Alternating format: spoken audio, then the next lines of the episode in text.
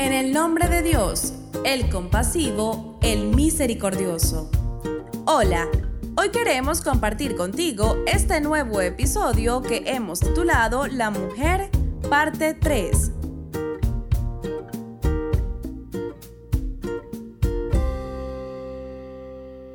El Sagrado Corán hace referencia al concepto de familia y a las personas que la componen, el padre y la madre, al esposo y la esposa, como pilares de esa institución, ambos por igual, ninguno por encima del otro, para que me agradezcas a mí y a tus padres. Es decir, el padre y la madre están al mismo nivel. Así que hablar de patriarcados o de matriarcados es algo que está muy alejado de los conceptos que encierra el Sagrado Corán. En este otro pasaje puede apreciarse lo mismo. Y hemos encomendado al ser humano la benevolencia para con sus padres. Su madre estuvo embarazada de él pasando contrariedades y le dio a luz pasando contrariedades también. En la tradición del profeta del Islam, la paz y las bendiciones sean con él y su familia, se narra que una persona le preguntó al profeta, uno de sus compañeros, ¿A quién debo amar más? El profeta respondió, a tu madre. Este compañero del profeta respondió, y después el profeta volvió a decir, a tu madre. Dijo nuevamente, y después el profeta volvió a responder, a tu madre.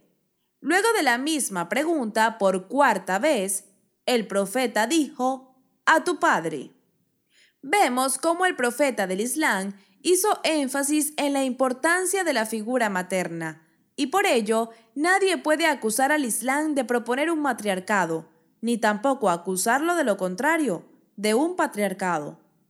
El paraíso se encuentra debajo de los pies de la madre. Esto aparece en un dicho de la tradición del profeta del Islam, el cual destaca la importancia que ha tenido y debe seguir teniendo la mujer en el mundo. El papel que desempeña como madre, esposa. Por supuesto, este dicho también promueve la defensa de la familia tradicional. En cuanto al ámbito o dimensión social, podemos afirmar que las mujeres musulmanas, siguiendo las enseñanzas del mismo Islam, han tenido una participación masiva en luchas o militancias a favor de causas justas de tipo sociocultural y político. En lo educativo, por ejemplo, la mujer musulmana ha obtenido grandes reivindicaciones y jugado un rol decisivo a favor de la sociedad en su conjunto. Esto lo podemos constatar no solo por el gran número de mujeres sabias que hoy día conforman el mundo islámico, sino porque la primera universidad del mundo, la Universidad de Karaguillín, fue fundada por una mujer musulmana, Fátima al-Firri, en el año 859, de acuerdo con el calendario gregoriano, según la UNESCO. Vemos que todos estos roles y valores están contenidos en el Islam y representados por Fátima Zahra. La paz sea con ella, a través de su vida ejemplar. Ella participó en distintas luchas políticas y sociales. Según varias narraciones o dichos, tuvo un rol importante como educadora, porque era una sabia que enseñaba materias relacionadas al Islam, también en lo económico.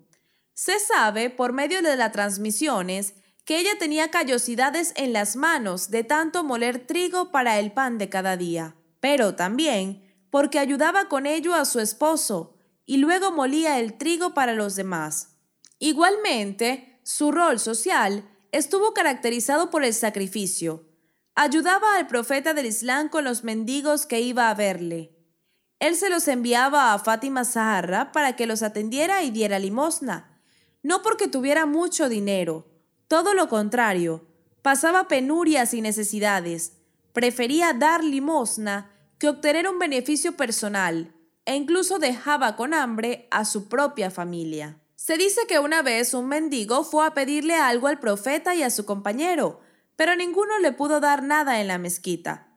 Así que el profeta lo envió con su hija. Fátima le entregó un vestido que nunca había usado para que el mendigo lo vendiera. Ella, en cambio, prefirió seguir usando su viejo vestido. En realidad, al principio pensó en quedarse con el vestido nuevo, pero recordó lo que dice el Sagrado Corán. No conoceréis la caridad hasta que deis lo que más os gusta. Este sencillo gusto encierra valores sublimes de desprendimiento, caridad y benevolencia, sobre todo porque se trataba de una mujer joven, con inquietudes propias de su edad y género mujer, pero optó en dar lo mejor que poseía como limosna. En otra narración, se da testimonio de que durante el ayuno, justo a la hora del desayuno, llamó a la puerta un mendigo. Otro día lo hizo un prisionero liberto y otro día un huérfano. Y a cada uno de ellos se dio toda la comida que tenían. Esto confirma el rol que tuvo en la sociedad que le tocó vivir. Su preocupación por los demás, incluso en desmedro de sí misma, forma parte de los valores que debe poseer una mujer integral y perfecta, que quiere trascender como ser humano, que quiere convertirse en una persona ejemplar, en un modelo como mujer. En cuanto a lo espiritual, su relación con Dios estaba consolidada a través de sus rezos, tanto así que un día su hijo, el imán Hassan, la paz sea con él, siendo un niño, escuchó a su madre rezar y le dijo, Madre, pediste por todos, pero no pediste por ti misma. Y ella respondió, primero el vecino y después la casa propia. Ella pedía por todos antes de pedir por ella misma, y eso muestra su profundidad y su situación espiritual. Otras narraciones la reconocen como la señora de las mujeres del universo, la primera que ingresará al paraíso, y que su nombre, Sahara, que significa la resplandeciente, se debe a que ella resplandece por su devoción a la gente, así como los cielos y las estrellas resplandecen para todas las personas en la tierra. Tanto en el aspecto individual como en el social y espiritual, Fátima es verdaderamente un modelo a seguir ya no solo como mujer, sino como un paradigma para el ser humano, para hombres y mujeres por igual. De esta manera, podemos comprender las diferencias entre estos dos modelos que se contraponen, el de la mujer occidental, que considera únicamente su ámbito mundanal y material, y el de la mujer musulmana, que tiene en cuenta las diferentes dimensiones y aspectos trascendentales del ser representados en el Islam por Fátima Zaharra, la hija del profeta. Hemos llegado al final de este episodio. Nos despedimos de ti con profundo afecto y respeto, seguros de que cada día compartirás con nosotros estas enseñanzas que abrirán tu corazón y tu pensamiento. Hasta mañana.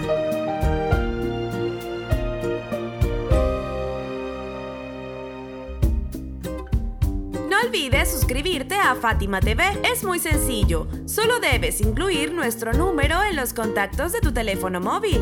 Más 54 938 1539 0737.